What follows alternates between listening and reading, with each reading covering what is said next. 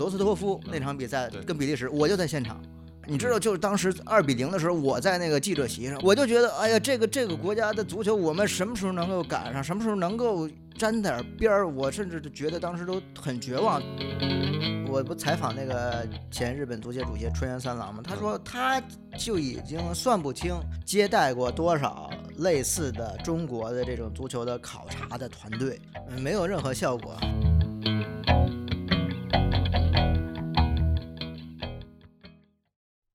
大家好，我是一飞，这是世界杯期间我们一期临时加更节目。因为小组赛第一轮结束之后，可以看到很多亚洲球队的表现都呃有点超乎我们的意料吧，尤其是沙特赢了阿根廷，日本赢了德国。呃，那其实关于日本这场，呃，关注的中国球迷也特别多，就是有人觉得其实是意外，但有人可能了解日本足球的会觉得其实也没有那么意外。那今天为了聊日本这期，正好发现我身边有一位日本足球专家，呃，我的同事。之前《日本足球考》一本书的作者赵宇老师，听众朋友们，大家好，一飞好，我不是日本足球专家，只是一个日本足球的关注者。OK，之前宇哥是在日本采访过很多日本足球的行业的人士、专家，是吧？对，因为那个是很早以前了，二零一一年。嗯。呃，之所以去采访，就是呃有一次二零一零年，然后我去东京采访东亚四强赛。嗯。当时还这个东亚杯还叫东亚四强赛，当时给我特别大的感触，就是在那个奇遇世界杯球场外边儿。嗯。呃，有五六块球场，我记得当时场地上站满了踢球的孩子。就是所有的这些孩子都在踢球。当时我记得是一个傍晚，夕阳映照下的奇遇的世界杯球场的外场，我那个景象是我可能到目前为止这个足球世界里最难忘的一个片段之一吧。嗯、我就觉得，哎呀，为什么会有这么多孩子在踢球？然后在场地边上，很多的家长拿着孩子的包，拿着的衣服，就坐在场边去看这个景象，是我在中国在那之前从来没有见过。当然，可能现在也会有这种景象，但还是不一样。就那个景象对我的触动特别大，我就觉得，哎呀，日本足球当时已经其实是相对来说比较成功了。为什么日本足球会成功？就是因为他有这么多的孩子在踢球，这么多的家长再去支持孩子踢球，再去守望。而且，其实后来我又在这个另外一个就是奇遇世界杯球场的另外一侧的外场，是一个很小的足球场，是一个五人制的足球场。当时有一群没有上小学，可能也小学也就一年级那种特别小的孩子，然后再接受这种专业的足球的培训，他们都踢得很正规，就特别小。我们以为，比如说幼儿园大班啊，或者说小学一年级的孩子踢球，可能都是瞎踢，踢着玩就行了。我们现在足球培训都是最低级别是 U 六，是吧？U 六基本上一年级。因为你说这个现在我们是正规了，比如说现在小孩也穿着这些号卡啊，也穿着专业的足球鞋、球袜在踢球，咱们国内现在也有了，但那个时候是没有。我就那个时候就看到现在跟国内差不多的那种景。你想，他一零年我看到的时候就这样，其实他是更早。嗯、呃，我们一直在喊这个足球从娃娃抓起，从娃娃抓起，从小孩抓起。其实我们没有做，而是人家没有喊，但是人家一直在做。我就觉得这就是最大的区别。中国就是口号喊的山响，但是行动是一个矮子，人家是没有什么口号，但一直在行动啊。嗯，这其实还是大家提了很久的一个足球人口的话题嘛。呃，足球从娃娃抓起之类的，就这很好，因为我们今天也没有太想聊具体的比赛的技战术，这是另外一个层面的，就是可以向大家展示一下日本足球从过去几十年是怎么一步一步发展到现在这样的。因为呃，我们总是想追溯一些时间点、一些关键事件，可能在我们看来。比较印象深的什么足球小将之类的漫画，对于日本足球的启蒙，其实这也是关于足球人口方面的，但这可能是一个更久远的故事。呃，不，这我觉得就是足球小将是这样，就是它辐射的除了日本这个国内之外，其实整个呃，最起码中国，我觉得辐射是非常大的。就像我这个年龄，也是因为看了这个动画片儿，才真正热爱上足球。因为你如果说在很小的时候去看这些专业的足球比赛，比如说看看欧洲的比赛，其实你可能。不能完全看懂，就是在你，因为我们那个时候，我出生那时候足，咱们国内的足球氛围还没那么浓。但是动画片儿是最直接、最直观的，能够吸引孩子的这个注意力的一个一个东西吧。就是那个时候，我是因为我承认我是因为这个足球小将动画片儿。然后包括最开始的这个九三年开始的职业联赛，嗯才逐渐喜欢上足球的。如果说没有这两个介质，没有更多的第一位是足球小将嘛，如果没有这个东西，可能呃我也不知道我会不会喜欢上足球。但最起码我觉得这个是很关键的。但你想想，他这种呃舶来品在中国已经影响到了很多人，包括我身边很多人也是受这个动画片影响喜欢上足球。那在在日本，那你想它的辐射面就会更大。我就觉得这个其实对于社会的这种足球氛围、足球文化，以及对于青少年的这种影响还是非常大的。嗯，刚才也提到职业化改革，其实两边的职业改革都是在九十年代初，基本上是一个时间点。那实实际上进行的方向是有什么区别吗？为什么造成了后来应该是日本足球就是从九十年代开始超越中国足球的？对，就是呃，那个零二年的时候，你知道，啊就是我之前采访了一堆零二年的国脚，他们那个时候说我们在面对日本的时候还能踢一踢，哎，我觉得是这样，可以踢。零二年左右，对，零二年零二年左右或者零二年之前，那嗯个时候中国可能呃。跟日本就是水平差不多吧，至少没有现在差距这么大。现在你根本就够不着边儿嘛。嗯就那个时候差距在包括之前是基本上差不多的，但是到了零二年，其实职业联赛已经进行了八年，日本的职业联赛也差不多进行了九年左右，嗯，九年或八年，嗯就是大家在最起步阶段发展的都是差不多的。嗯而我们自从零二年之后，就出现了这些假球啊、赌球啊，包括那时候假币无数事件等等一系列的问题，包括零九年那个反赌扫黑风暴之后，呃，把这个问题揭露出来，你会发现，自从我们世界杯出现左右的时候，出现了一系列假赌黑的问题，而日本的联赛一直是职业的、健康的去发展。甚至那时候，我记得我在日本采访的时候，他们谈到这个联赛，最开始他们也是有冠名的，有冠名，但是他们觉得呃这个不纯粹，还是俱乐部的冠名，对，应该就包括股权呀，也是嗯比较单一的。嗯、他们觉得这个不纯不纯粹，他们会看欧洲很多这个俱乐部是股权多元化的，包括没有冠名的，所以他们就极力的在那个年代就开始推行这种中性化名称啊，就开始推行股权的多元化。当时也是费了很大的力气，费了很大的力气。但是我记得那个时候，呃，我采访日本前日本足协主席川原三郎先生，他就一直在说，那个时候每天的报纸对我的报道就是跟 俱乐部吵架，嗯每天的头版的标题、体育版的标题都是川原三郎今天又跟奶奶俱乐部吵架了，奶奶俱乐部吵架了，就是他用了很大的决心去做这件事儿。嗯呃，我觉得这个事儿是是没有问题的，因为你只有在最初阶段去做这方面的改革，才有可能成功。那个时候，其实中国足协也打算做这方面的调整和改革，包括中国足协都说叫职业联赛教父的郎孝农也在做这方面尝试。但是，就因为我因为我们的足球涉及到的这种羁绊太多，涉及到的方方面面的人和事儿太多，所以这个东西没法推进下去，以至于我们每一次想改变都没法改。到了二零一九年或二零二零年才开始改，那个时候已经是来不及了，就是我们已经病入膏肓了，对这东西已经依赖的不行了，而你又在一个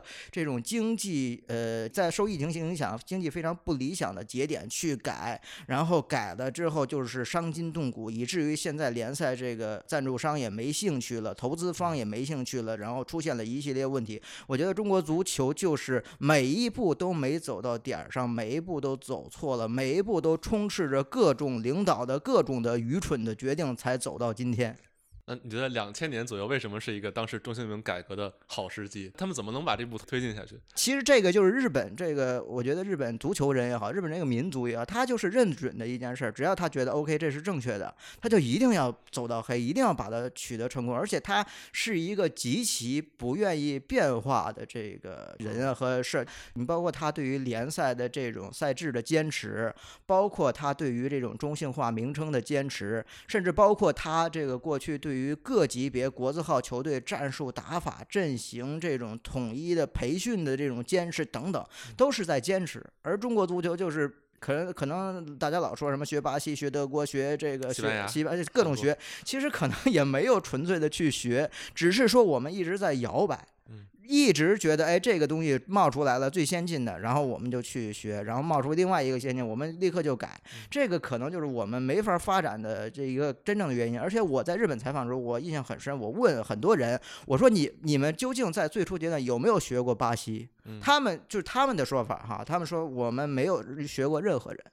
就是没有学过任何人。我对这个我是相信的，因为可能你说这个日本最初学巴西都是中国人说的，人家。真的没有学过巴西，人家只是说，哎，巴西有好的地方，他会去借鉴。他有一个自己很早就有一个足球的青训的这个呃，针对青少年的培训大纲。他的培训大纲，我相信他会借鉴，嗯，巴西的一些东西。但是你说巴西的这种对青少年的培训有什么培训吗？没什么培训。我觉得巴西就是天赋，对啊，就是天赋，就是街头文化。其实他更多的，我觉得是借鉴了欧洲的很多东西，尤其是德国。德国的对于这种比赛呀、设置，包括青少年培养等等，其实他借鉴的最多。但是你从来没有听过日本说学德国。但是我觉得他的这种联赛也好，他的这种呃青少年培培训他应该学德国是呃是是非常多的，以至于现在有很多日本球员在德甲踢球，我觉得有直接关系。嗯，德国一队和德国二队嘛，就所以很很意外，德国二队赢了德国一队。其实日本，你说这个呃，但是日本从来没有说过，哎，我要向德国学，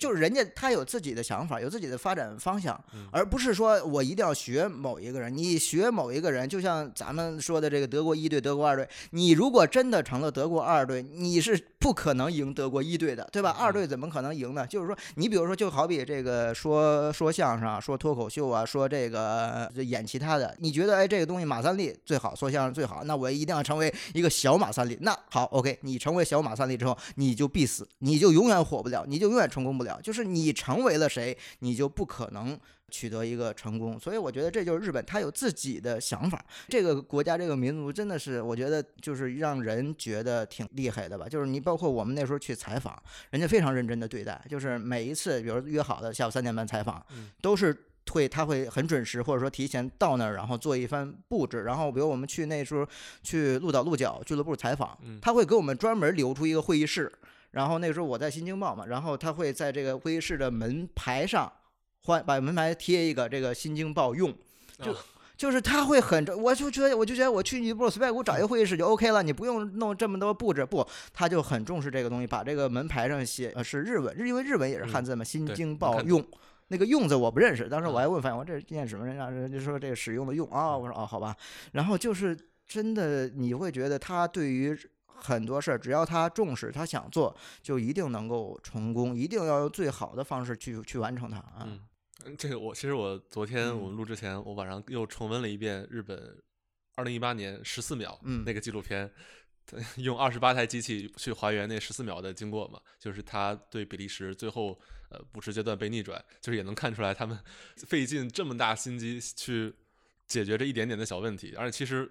后来看能看出来，很多球员的选择并不是真正有多大的问题，但是他们为了解决这一点点细微之差，费这么大心机啊！如果大家没看过的话，我把那个链接放在下面，可以去找这个视频。对，大家翻到下边去点一下这个视频啊！就是我那场比赛，罗斯托夫那场比赛跟比利时，我就在现场啊，我是见证了这个从二比零到三比二。你知道，就是当时二比零的时候，我在那个记者席上，我就觉得。哎呀，这我不能说脏话，我现在 差点说脏话。就是，我就觉得，哎呀，这个这个国家的足球，我们什么时候能够赶上？什么时候能够？就是沾点边儿，我甚至觉得当时都很绝望。作为一个中国足球记者，我在那个看台上很绝望。即便是比利时最后扳平，最后反超，我都觉得日本队已经很成功了。因为那一届比利时其实是相当厉害的，就是他，尤其他是这种攻击力。他我记得是下半场应该是我如果没记得，是不是卢卡库最后换换上了，还是说那个一直在场？呃，他应该一直在，一直在。最后绝杀的时候是卢卡库那一漏，然后是那个替补中场的沙兹利。对对，就你会发现，其实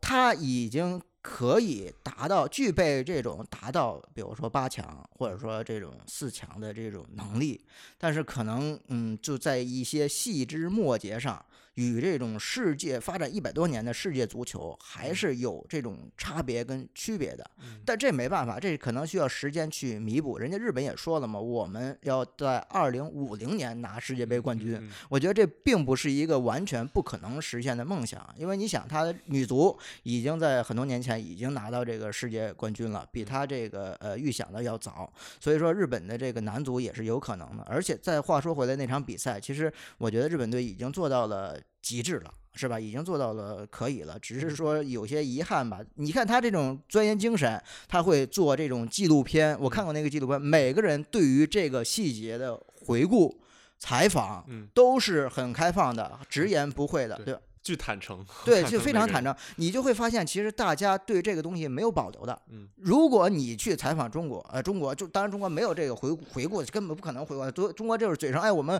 总结细节，我们这个回顾一下问题的所在，嗯然后 OK 就到这儿就打住了，就没有了。那你再问他，你说这个你总结了什么细节？啊，这个这个这个就就精说态度，就就说不出来了。就是说，他只是说，就这种程序化的、这种受过训练的这种说话方式，我们总结细节、查找问题，细节在哪儿，问题在哪儿都不知道，就是也没有人愿意去钻研这个问题。但你会发现，日本人去每一个涉及到这个细节的人。都会站出来说自己的想法，这才是你只有敢于承认自己的不足，敢于承认自己的问题，你才可能改进，你才可能提升。你永远都是有了问题，先把它盖住，然后盖住一层一层盖住，盖住之后会发现你这个问题真正出了很再大的问题的时候，你没办法解决了，就是你这个鸡在凑里，鸡在哪儿，鸡在哪儿，鸡在哪儿，最后你会发现这个待不下去了，over 了。就是我觉得中国足球最大的问题就是不敢于承认自己的问题，不敢于面对自己的错误。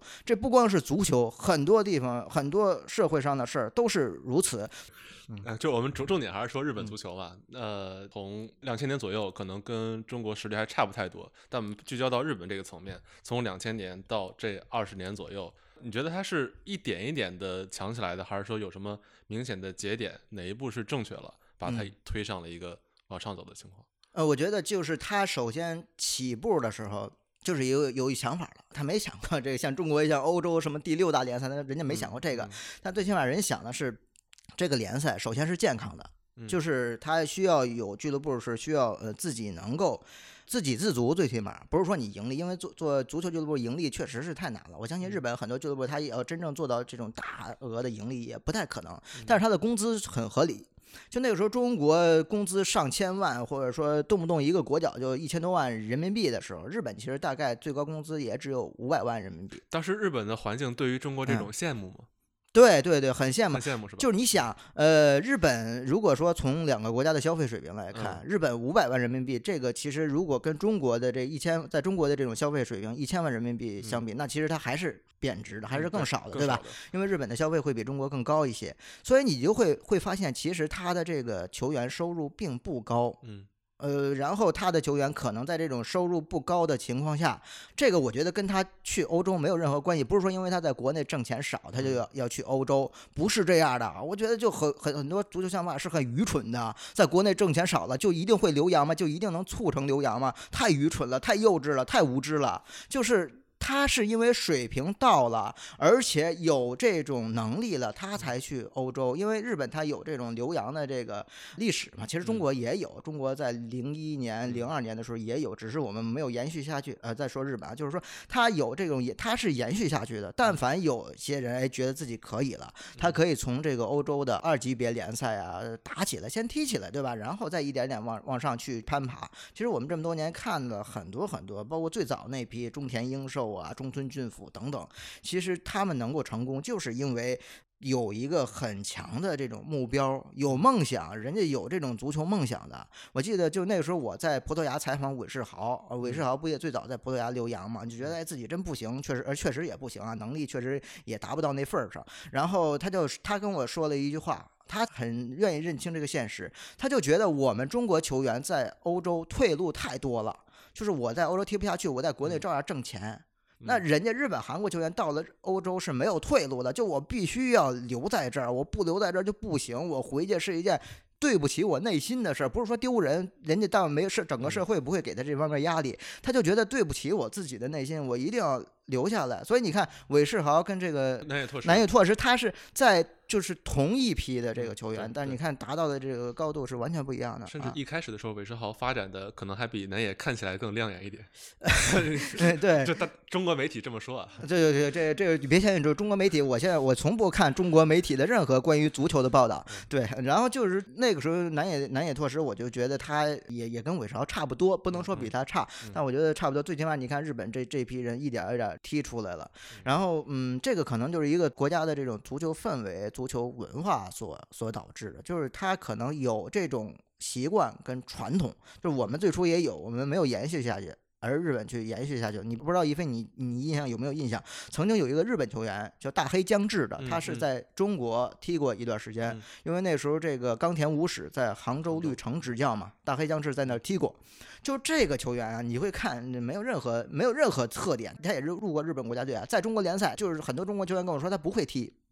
但是你会发现，人家在日本也成功过，人家也很有这个能力跟天赋的。只是说，在我们的这个足球的踢法里，足球的系统里，他没有自己的位置。我们喜欢那种哎，又壮又硬啊，又有个人能力的球员，这种外援。中超能单独解决问题的。对对。什么德罗巴呀，这这种哎，我们特特别喜欢。但是你说像这个大黑将至这种体系型的球员，嗯。我们就哎不行，我们没有体系，我们没有体系，所以体系型的球员来我们这儿是踢不了的。虽然说大黑将至经常替补上去进一个球，但是中国的球员会觉得他不太会踢。但你会发现，人家在日本那时候成功的时候，你这些中国球员还指不定在哪儿呢。所以说，就有的时候我们这种肤浅、浅薄，还有这种狂妄自大，真的也是中国足球没法进步的一个很重要的原因啊！我我这个批判的有点那什么，我觉得没关系啊。嗯，OK。对，关于这个信心或者说自大这个事儿，就是很多中国球迷会觉得日本队总是喊出一些让我们觉得有点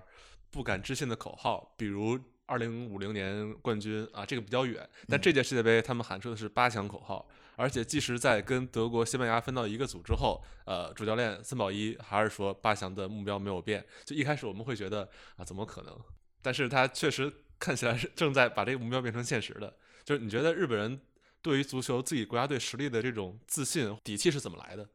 呃，我觉得就是他 可可能最开始定这目标的时候，我不知道应该是没没有抽签就就就定了是吧？对，应该是没抽签就定了，就是他的不变。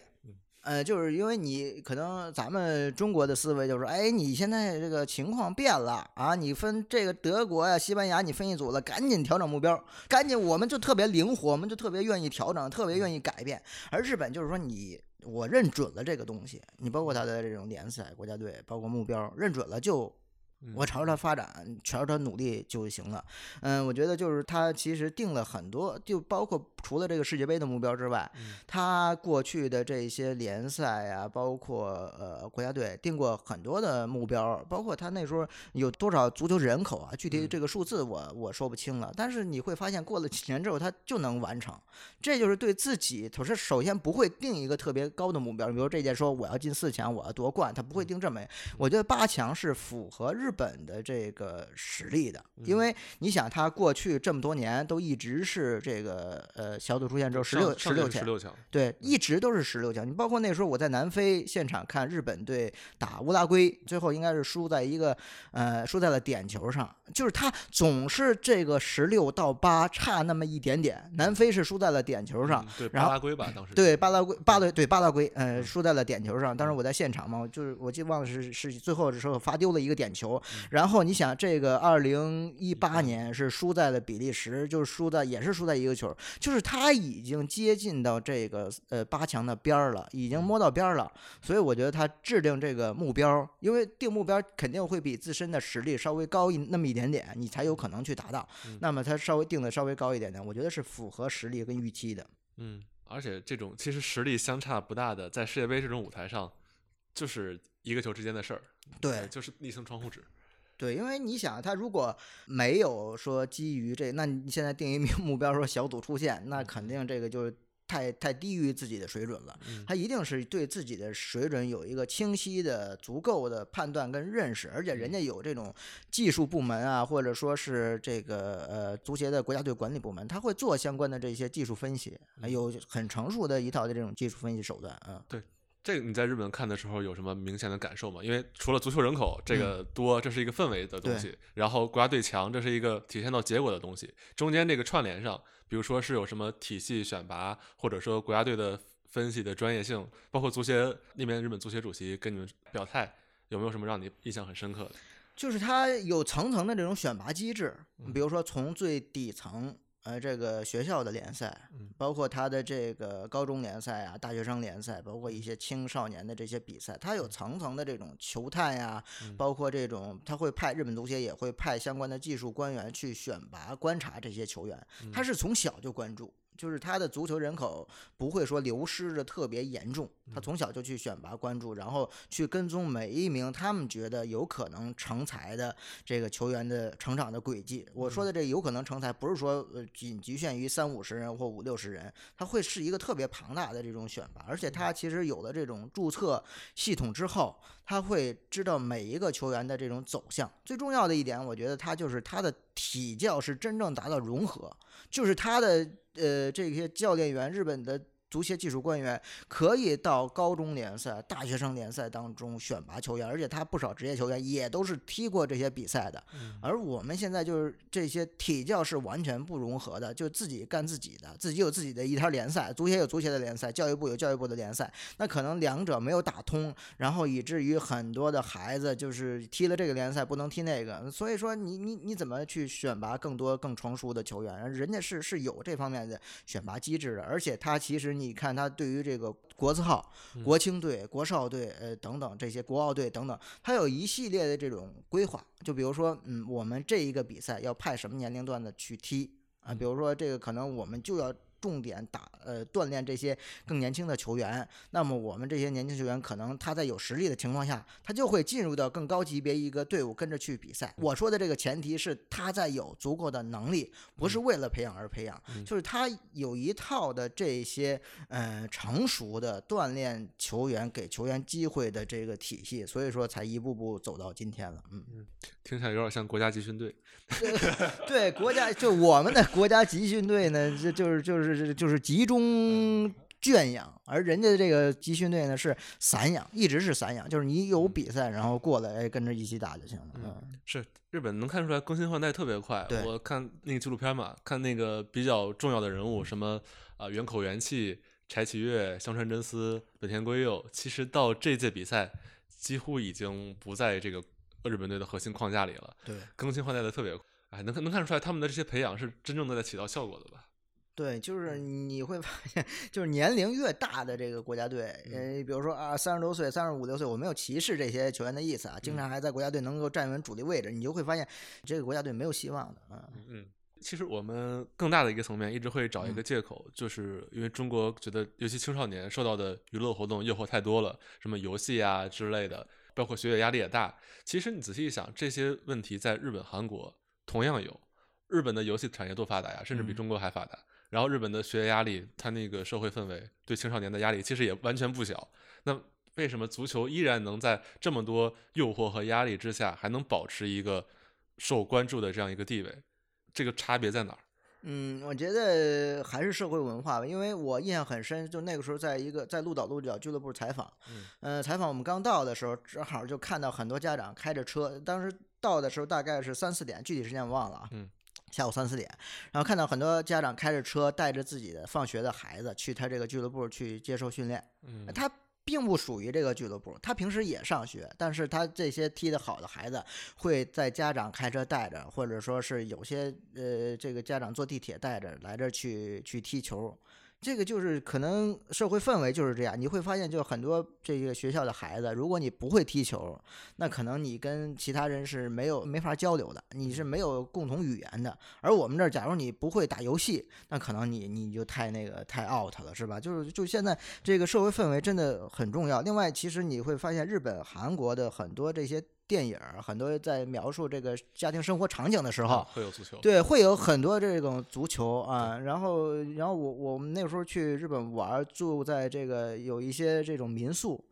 然后你会发现家里这些小孩儿也是足球鞋会摆在外边，然后球也会在摆在家里。那这个东西就是有这种氛围了，它一点儿一点儿就会基数越来越大。嗯，只是我觉得现在中国这个氛围还是没达到，这些年会好啊，这些年好了很多。就是在我我们那个上学那个年代，就是。踢球真的是在学校是不被允许的，或者说这个有这个操场，你你有的时候踢球是受限制的。比如说班与班，那时候我就对于这种班与班之间踢比赛特别喜欢，或者特别热衷，恨恨不得有的时候，比如说下节课要踢比赛了，或者说中午要踢比赛了，这。上一节课都上不好了，但是我也是。但是就那个时候，你就会发现，哎，突然有第一天搞比赛，然后两个学生发生了冲突，推了一下，推搡了一下，然后 OK，咱们所有比赛都取消吧。你就会觉得啊，这个就足球场上有这种争执、争吵，甚至说是呃肢体冲突，不是很正常的吗？啊，老师就会觉得啊，这个会不会越演越烈，怎么着？然后咱们把这个所有的这个呃比赛都取消。你这刚积攒了很大的热情，然后你会发现第二天比赛取消了，你的比赛取消了，那这个对于所有人来说都是特别大的这种打击。而且就那个时候，我们那个时候还好，我们我记得那个时候像工体的这个呃门口，这个工体东门。还有北门，经常你会看到在那儿踢野球的，在那洋灰队地上踢野球的。而现在你根本就没有这种环境跟氛围了。这个足球啊，你不要给它太多限制，就是你要让它更自然的去去发展。因为我们这儿就是呃限制太多了，没有给他一个更广大的这种空间，所以才会对他这个刚刚起来的对于足球的热情激情，像泼了一盆冷水一样去打击他。其实我们每次说日本足球，也是在说一个问题，其实就是说在说中国足球，嗯，因为总总是把日本当做一个参考嘛。其实这些年，呃，原来我们总好高骛远，中国这边说要学巴西、学西班牙，其实最近几年很大一个趋势就是说，我们看看近邻，看看日本，包括应该中国足协或者中国足球人士也去日本考察过的人很多，嗯，那你觉得这这么多批考察有什么效果吗？或者学到的地方？嗯，没有任何效果。对，这个很直接回答，就是我我在那个文章里也写了，就是，嗯，我我不采访那个前日本足协主席春原三郎嘛，他说他就已经算不清，那那是哪个年代？是什么年年代？哪一年？就是我二零一一年采访他，他当时就是说，哎，我自己已经就没法去估算接待过多少类似的中国的这种足球的考察的团队，就是我那年去的，呃，之。就正好我去的那个时间节点，那赶巧了，以韦迪为首的中国足协前副主席韦迪为首的这个考察团，正好又去日本了，又一个新的考察团去日本考察考察联赛呀、国家队建设、青少年培养等等。人家日本人就说：“你们每次来，我们都特别认真的接待啊，这个什么又讲课、又讲座、又会议室，都给你们 OK 的，你们爱去哪儿去哪儿，我们都支持。但是你们每次来考察完的东西，其实都是一样的，就是他我我联赛怎么发展，国家队怎么发展，我的包括刚才咱们说的这个球员这个考察的这个系统都是一样的，你们。”考察完了之后，第一次来的人，第二次来的人已经足够了，不用再来那么多人。再来那么多人有什么用？你学的都是一样的。你最后最后让我们说介绍点新的东西，没有新东西啊，就这些东西啊。有人说，哎，那那你是不是保守？川原三郎就特别无奈的说，我们真的不是保守，是真的没有新东西。就是中国人有时候办事总想创新，总总觉得我一礼拜就要创新一次，弄得日新月异的。其实你那个创新最后你就会发现，创新最后就是解散，就是就是没戏。你创创新无。盲目的创新就是等死，就是为了创新而创新，就是最后我们哎，这个考察完之后弄一大摞报告。是吧？弄一大摞这个分析，我们日本好在哪？弄一大摞这个方法论，最后哎弄完了，领导看完了之后，哎都不每次方法论都写领导冒号，怎么怎么怎么领导冒号？这这中国就就爱写这些东西，领导冒号啊，领导好，领导坏，领导领导真的很英明，然后领导冒号，然后领导看了之后放到自己的柜子里烙上烙上尘土之后，哎发现下边是去年考察的，在下边是前年考察的，这些文件都落满了灰尘，我们一个也没有去执行，这就是中国足球的现实。你你你会发现，其实人家呃足协哈，是一个 这个没有那么大背景的这个，不像咱们是一个所谓的官方机构，他还是说更多的按照这种。企业啊，或者说是说是公司的方式去管理自己的这个足球发展。你看他的联赛很早就去分离开了，它是有有类似于这种职业联盟的这种组织，这联赛的联盟去来管理联赛。去来运作联赛，中国呢也最早成立了中超公司，现在弄了一个所谓的职业联盟。你会发现，其实我们说管办分离，没有真正的分离，人家是真正做到了这个。哎，这个联赛就是由这个联盟来管，联盟当中是有俱乐部代表参与的，它是有话语权的。联赛怎么来搞，俱乐部是有一定的话语权，是说了算的，是参与者有自己表态的权利的。而我们这儿就是还是更多的是从上至下的一个。发展俱乐部是没有太多话语权的，在这样的情况下，那你怎么可能让这个联赛纯粹的去为俱乐部服务呢？对，说白了，我们的足协考核的是国家队的成绩，那只要国家队成绩的话，可能不是长期集训啊拉练是有效果的，但是哪怕你成了，哪怕成了，但这也是短期这一几个人的成果，这没法延续下来。下一批国家队可能还是原来的样子。我们没有把重心放在联赛。或者更基础的东西。对，其实一飞你说哪怕成了，我也希望有一次哪怕成了，但这个哪怕都没有，万分之一都没有，他就从来没成过。我觉得这是运动项目的问题，就是在其他项目上，嗯，我们经常做成，包括女篮前一段女篮，嗯，就是有很多大在全世界不是那么普及或者综合实力没那么强的项目，我们这样做是 OK 的。但是我觉得，呃，就说男足，男足想这样做成功，我觉得概率并不大，因为你。全世界的实力确实是太强了，对，就你不可能成功嘛，就是你没有这么搞的。你说前段时间咱们把一批这个国字号弄到克罗地亚啊踢他们这个联赛，那这个东西其实跟卡塔尔那时候弄弄的这个差差不太多。对，青训营。呃，我没有否认卡塔卡塔尔这种模式啊，只是说我们就是总想哎抄近道。你会发现那个近道往再往前开就是悬崖了，哪有什么近道啊？只有一条大路嘛，这三条大路走中央，你总想走点歪歪门邪道，那能成功得了吗？所以你觉得之后中日足球的差距短期内啊会拉大吗？就已 已经没有再拉大的空间了，再拉大我们都这个负数了。就嗯，我觉得这个就是大家现在总总说我们学日本足球啊，或者说这个向日本足球学习，我觉得就别学了吧。就是你现在先搞清楚自己的足球想要的是什么。就是我们现在没有搞清自己想要的是什么，总是就就前几年一两年前吧，也出一个这个青训大纲。嗯，就是我觉得你为什么还要自己出个青训大纲呢？你就把日本那东西拿过来翻译出来，那很这很多人都翻译过了，就翻译过来直接用不就行了吗？首先，你的这个人的人的身体结构、人的这个基因文化其实都差不多的，你他成功了，你就直接按他那个训练方式去练。不就行了吗？这大纲有什么区别吗？我们出的，你研究过吗？研究问题不是很大，就所谓的他们说啊，我我因为我都市面上没有，就他们专业人士有，就他们说，哎，我们结合了中国球员的特点。中国球员什么特点呢？中国球员的特点都是失败的，你结合中国球员的特点有什么意义呢？对吧？然后就我就觉得你就拿过来直接用就 OK 了，你别又说自己为了说彰显自己所谓的给领导汇报时，我有一个大纲，有一个这个所谓的成绩。然后你你就弄一套新的，这就是创新，这又是创新。你不需要你创新呀，你直接用日本那一套就行了。你创新什么，对吧？你你创新了，无非就是在你这个年底 KPI 考核的时候做 PPT 的时候有点东西可以写。你写了那东西，你祸害别人，你这个有什么意义呢？所以说这个，嗯，这个我挺绝望的，就是拉是干又越拉越大这个话题啊。我觉得短时间之内就长时间之内也很难赶超的，因为你看一看现在这个我们下一批。呃，包括再下下一批这些球员，在亚青赛、亚少赛第一阶段就被淘汰了，第二阶段都没打进去，那就那这你有什么希望呢？其实我之前也采访了很多这个足球从业者，我说下一届八点五个名额了，咱们有没有希望？大家所有人都是悲观的，就是你想想，现在四点五个名额，我们没戏，我们摸不到边儿，